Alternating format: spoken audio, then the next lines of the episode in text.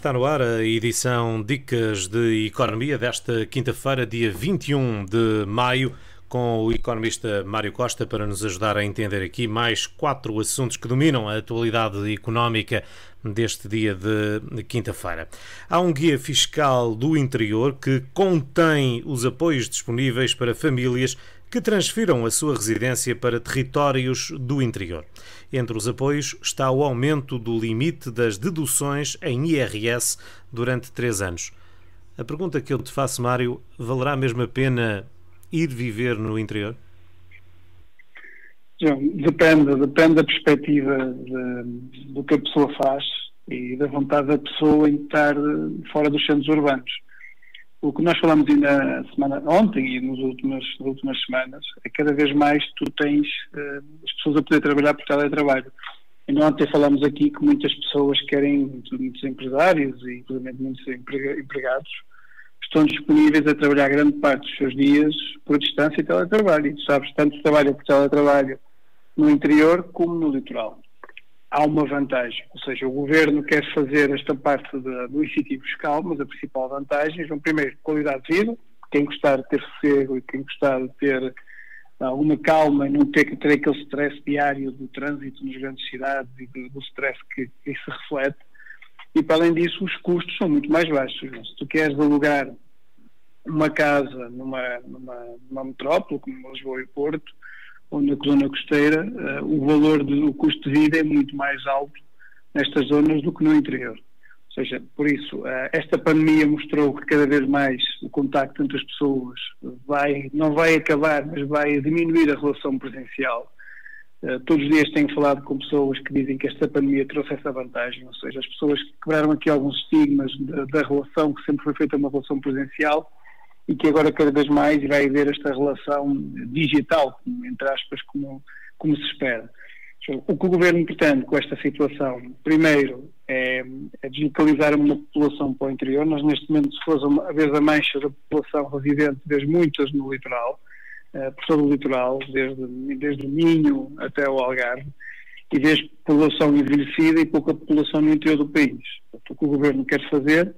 é incentivar que as pessoas, para além de todos estes benefícios que têm com o nível de vida muito mais baixo e melhor qualidade de vida em alguns aspectos, isso pode ser discutível por cada vez pessoas que queiram, queiram mais movimento, mas o que, o que o Governo quer é incentivar a deslocalização e, acima de tudo, também melhorar o, o nível de, de, vida das pessoas. O que o Governo quer fazer para as famílias é para aquelas que deslocarem a sua residência para o interior, ou seja, uh, conseguir uh, um aumento das deduções em termos de IRS durante três anos. Ou seja, tu sabes que uh, vais ter um rendimento ao longo do ano e que sobre esse rendimento vais pagar uma taxa de imposto, que é o imposto sobre o rendimento das pessoas singulares. O que o governo quer fazer é quem se deslocar para estas zonas, para estes territórios, vai conseguir ter despesas em que vai poder deduzir este rendimento essas mesmas despesas. Para quê? Para que a base sobre a qual vai incidir a taxa de imposto seja menor. Ou seja, um, o que se pretende aqui é ter um incentivo também fiscal às pessoas para poderem deslocar-se. Uh, não vejo isto como contrapartida de poder ter um custo de vida maior no interior, não, ou seja, efetivamente para haver uma poupança no final do ano e que incentive as pessoas a deslocar-se. Então, tudo isto é muito relativo porque depende da própria próprio trabalho que a pessoa faz, se pode fazer no litoral ou no interior. Nós sabemos que a oferta de mercado de trabalho no interior é muito mais baixa. Ou seja, sabes que as empresas, os principais grupos, eh, estão mais no, no litoral do que no interior. Por isso, às vezes, não conta só a vantagem e a vontade da pessoa, mas também a capacidade da pessoa de poder ter oferta de trabalho para poder trabalhar no interior. Para além disso, um, eh, os acessos também contam. Apesar de Portugal nos últimos anos se e mudou muito e melhorou muito as, as infraestruturas de acesso ao interior, vez autoestradas e vez, inclusive alguns eh, pequenos aeroportos, não aeroporto para, para aqueles voos comerciais normais, mas para as avionetes e para outro tipo de, de voos paralelos que existem, que fazem ligações entre o interior e o litoral. Por isso também conseguimos por aí melhorar um pouco. Isso vai, montar, vai, vai depender um pouco da vontade das pessoas. O que o Governo quer é desenvolver estas regiões e, acima de tudo, descentralizar a concentração das pessoas no litoral. Estamos a falar, João, aqui no universo de 165 conselhos em que o governo consegue dar este benefício fiscal. para além das, das famílias. E porque sem, sem e sem negócios é muito mais difícil as pessoas se deslocarem, também está previsto uma redução de IRC uh, para uma taxa de quase metade, ou seja, de 12,5%, um, para uh, a matéria coletável até 25 mil euros. A gente sabe que normalmente o IRC anda nos 23, 20, na escala dos 20%, e o que o Estado diz era, para a primeira, para o lucro até 25 mil euros, só irá pagar 12,5%. Tudo o que for a partir de cima é que paga o valor normal. Isto também é uma forma de incentivar a que as empresas se desloquem para o interior. Mas aqui o problema das empresas ainda é pior, porque é a mesma situação que falámos há pouco das pessoas, mas agravado de uma forma mais significativa. Porquê? Porque mesmo que a empresa se queira deslocar, tem dois tipos de problemas. Primeiro, ter mão de obra para poder trabalhar e segundo, uh, os seus clientes normalmente estão nas zonas mais concentradas e até que este movimento se faça e descentralize as pessoas para o interior, os consumidores estarão sempre na, no litoral. E aqui uh, outro problema se levanta porque os custos de transporte são elevados e poderá o preço do produto ser mais acrescido. No entanto, algumas empresas, nomeadamente aquelas que só exportam e que fazem os seus produtos circular por via terrestre, essas sim têm-se concentrado de uma forma muito proativa no interior do país, nomeadamente nas zonas como a Guarda, como Castelo Branco, porque tem ali logo a fronteira Espanha ao lado, e muitas delas colocam os seus produtos uh, na Europa e normalmente são transportados por, por caminhão e aí sim faz sentido aproveitar este tipo de benefícios e, e poderem localizar e cada vez mais aprofundar a sua, a sua localização das suas empresas no interior. Então, para além deste tipo de, de apoios, o Governo também dá às famílias que se queiram deslocar para estas regiões isenção do IMI e IMT, ou seja, se quiserem comprar uma, uma casa também tem isenção do imposto municipal sobre as transações, ou seja, um valor que se compra, que se paga quando se faz uma, uma compra de um imóvel, e também há um imposto que se paga ao município quando se tem um imóvel. O que, o que faz também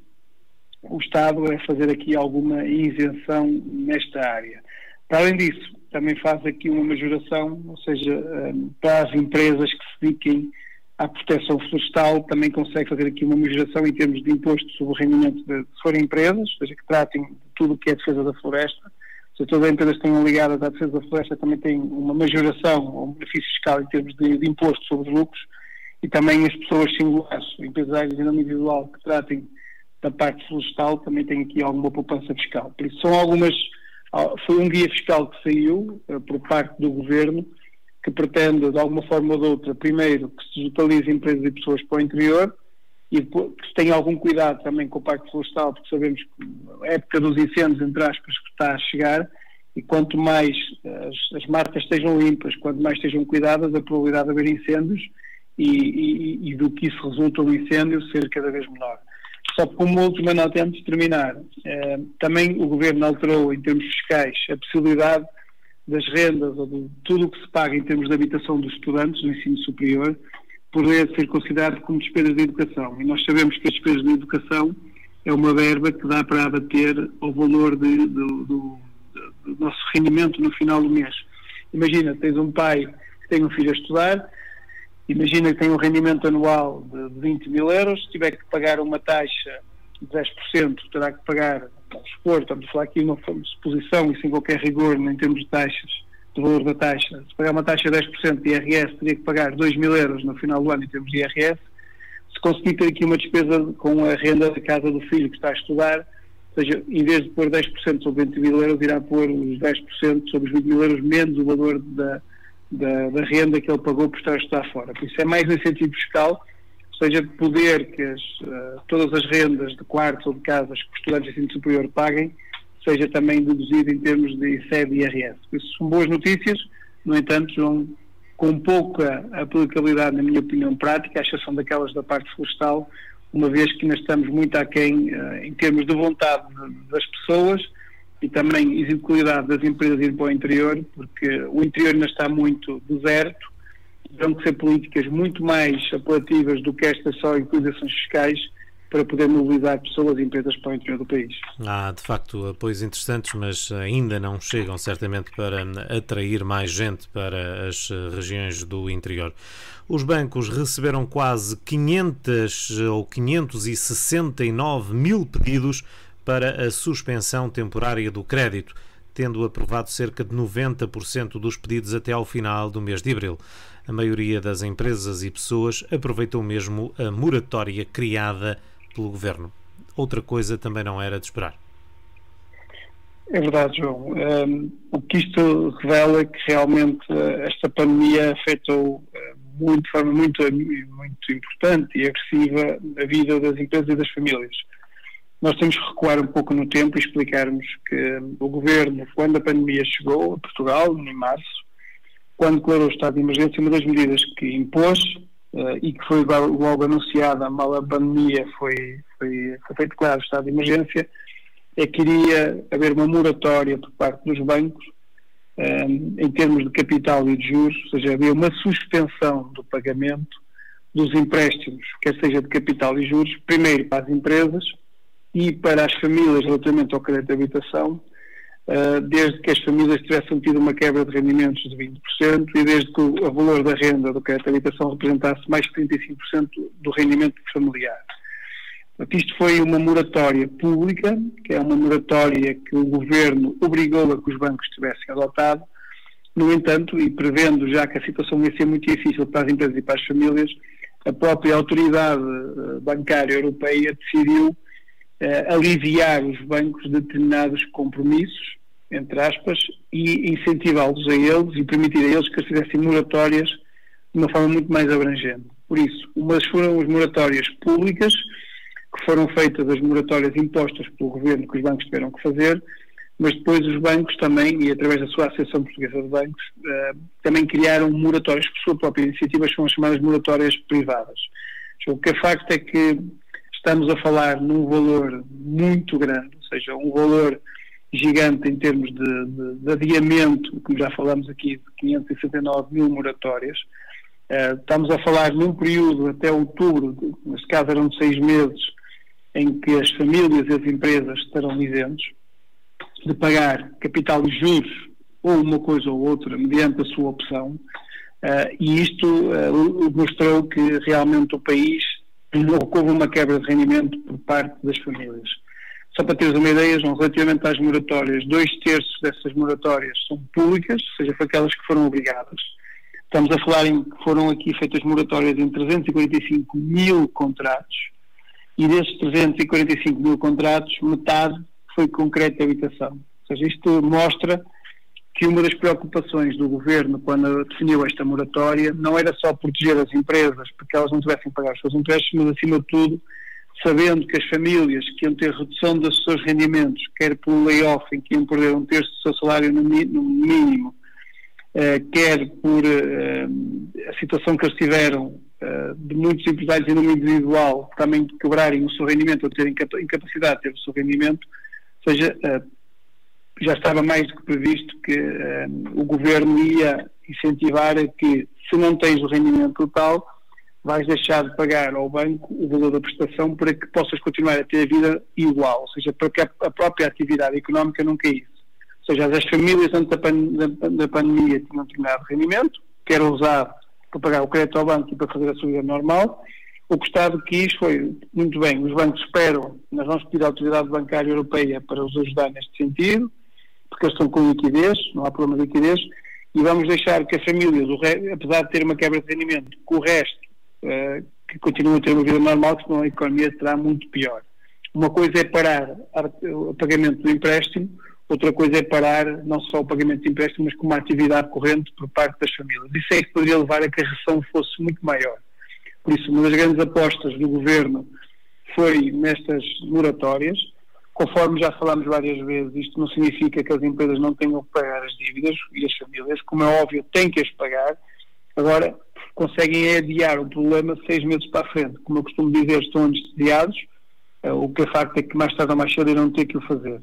Também já foi anunciado que, apesar da moratória ser até final de outubro, uh, há indicações e também já mostrar a disponibilidade por parte dos bancos, e o Governo também já falou sobre isso mesmo, de prolongar esta moratória por mais tempo, se calhar por mais seis meses. Chama a atenção que alguns países europeus, como é o caso da Alemanha, que a moratória foi logo pré-estabelecida por um ano, porque sabiam que uma situação destas e com a economia a parar completamente, que a retoma nunca surgiria num prazo de seis meses e que seria necessário dar mais tempo para que as empresas pudessem retomar a sua atividade e, consequentemente, as famílias conseguissem ter o rendimento que tinham antes da pandemia e, de consequência, conseguir pagar os seus empréstimos. Não obstante isso, João, também é importante realçar que, eh, apesar de não ser um valor tão expressivo em termos de moratórias públicas, um terço das moratórias também que foram pedidas é de esforço privado. Seja, estamos a falar aqui em 170 mil contratos que não foi o Estado que obrigou os bancos a dar moratórias, mas foram eles por própria iniciativa deles. Já falámos aqui várias vezes também que uh, moratórias públicas contemplavam empresas e famílias de crédito à habitação, de primeira habitação, e, as, e, depois os bancos aceitaram não só para créditos ao consumo, para cartões de crédito, para,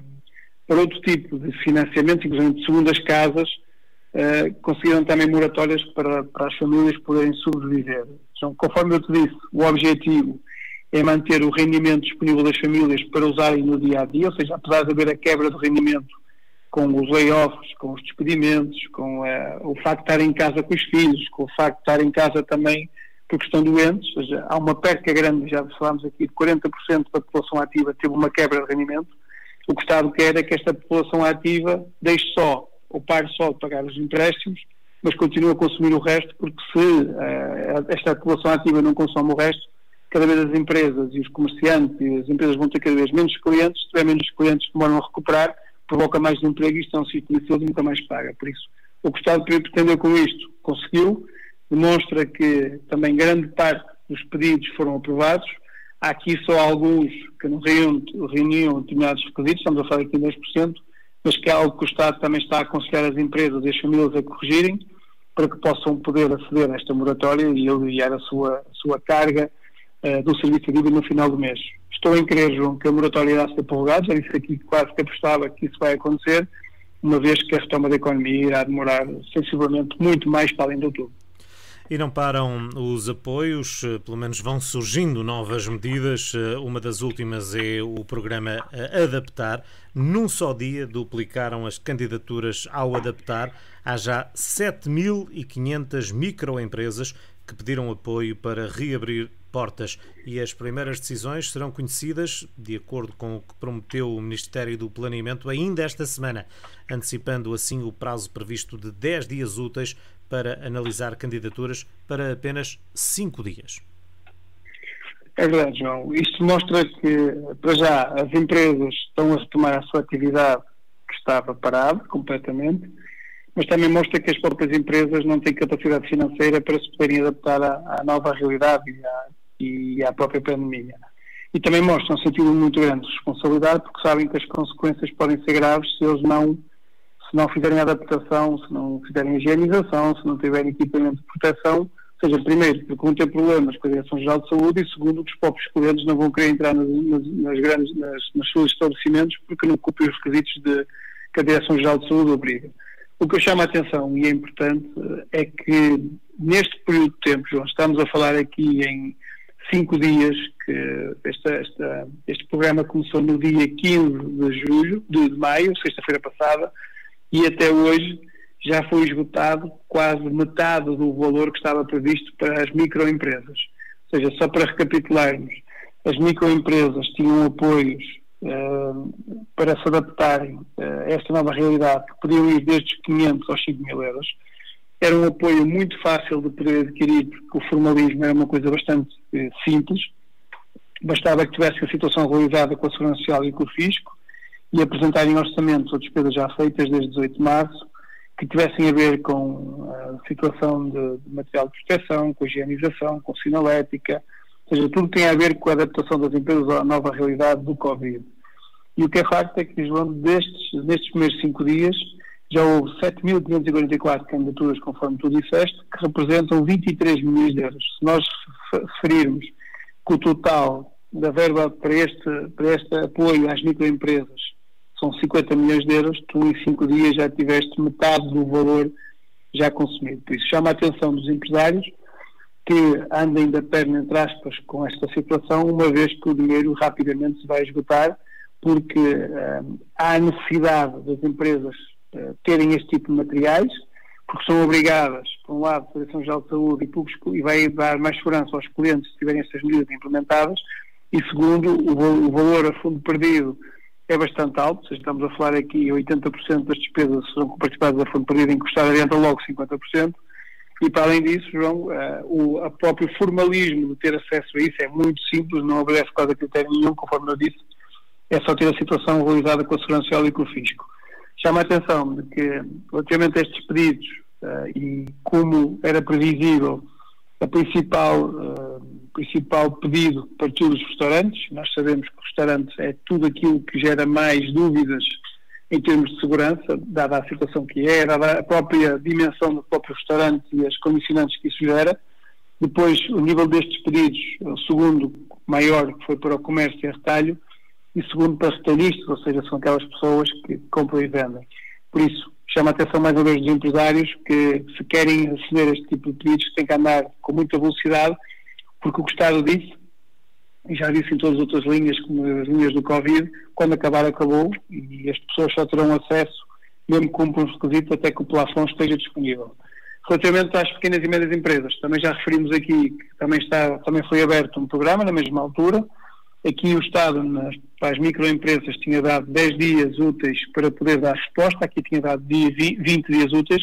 mas também em, em apenas 5 dias, não, apesar daqui os critérios de exigibilidade serem muito mais rigorosos, porque os montantes também são muito maiores, de 5 a 40 mil euros, ou seja, os montantes também já são maiores e as exigibilidades e os critérios de seleção são muito maiores,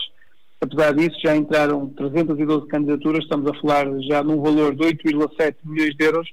mas aqui à semelhança do outro, o plafond são 50 milhões, por isso nem 10%, nem 10 aqui foram adquiridos, porque lá está, as diligências são maiores, os investimentos são maiores, os empresários pensam duas vezes, porque também aqui terão que comparticipar metade. Se no outro o investimento é mais pequeno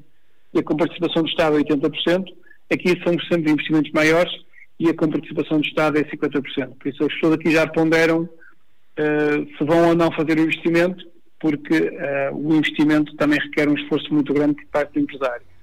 Relativamente a estas candidaturas, conforme eu referi, ambas são ao abrigo do Portugal 2020, ou seja, ao contrário das críticas que houveram nos apoios, nomeadamente do layoff e no Covid,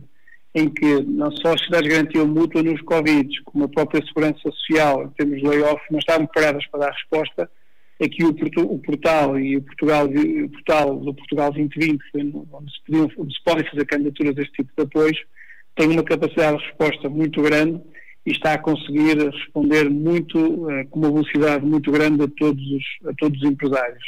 Eh, é importante, e mais uma vez alerto, que as microempresas que pretenderem ter este apoio têm que ser muito células, porque em cinco dias metade do valor já foi esgotado e tudo leva em crer que num espaço muito curto de tempo, e essencialmente quando voltarem agora a abrir também as, as, os, os comércios, como a partir de 1 de junho, que está praticamente todo o comércio, haverá muito mais pedidos a acontecerem e certeza absoluta que esta verba irá acabar e para que não, haver, para que não tenhamos empresários a queixarem-se de que não tiveram o, o, apoio porque o plafond acabou apesar de estarem elegíveis para o poder ter, ou seja, eh, para que isso não aconteça é necessário que eles sejam proativos e que não estejam à, à espera que a coisa aconteça para que depois não se queixem que o Estado não, não os. Muito bem, e por último, tudo indica que a tão badalada bazuca do Banco Central Europeu possa cobrir toda a dívida que Portugal precisa na sequência da pandemia económica provocada por este vírus. É verdade, João. Uh, nós falamos aqui também já várias vezes que a própria União Europeia discutiu e continua a discutir uh, os mecanismos e as formas como há de apoiar os Estados-membros a financiarem este problema. Inclusive vimos uma primeira, uma primeira apoio de 500 mil milhões de euros que foi dividido entre um, as, uh, o apoio à manutenção do emprego, 100 mil milhões de euros, o apoio às pequenas e médias empresas através do Banco Europeu de Investimento de aproximadamente 200 milhões de euros e depois finalmente o apoio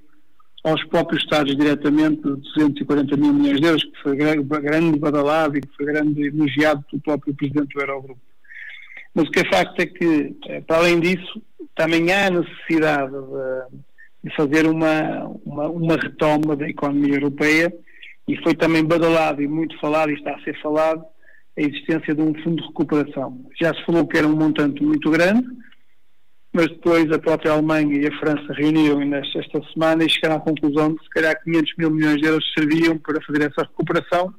em que no total, para combater a pandemia, a Europa colocava à disposição mil, um milhão de euros para que os Estados-membros pudessem, direto e indiretamente, usufruir desse valor, quer seja por intermédio das empresas, das famílias, quer por próprio, o dinheiro que os próprios Estados pudessem usar. Também se falou aqui várias vezes que a Holanda estava contra a forma como esse dinheiro ia chegar aos Estados,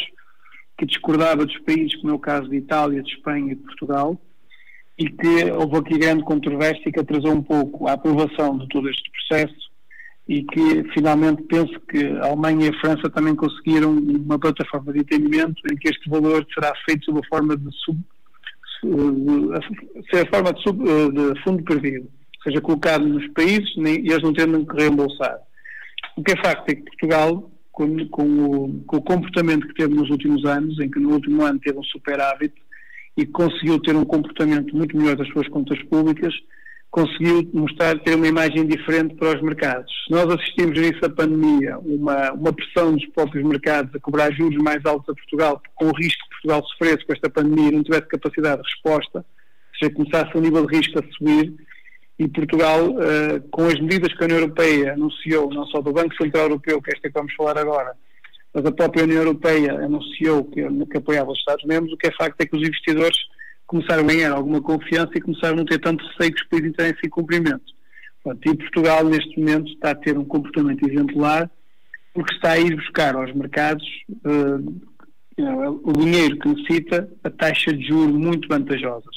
João, e o que se fala é que Portugal nunca nem vai precisar de usar as linhas da União Europeia, aquelas que têm que devolver dinheiro, como é óbvio, porque aquelas que foram fundo perdido têm certeza absoluta que as vai aproveitar.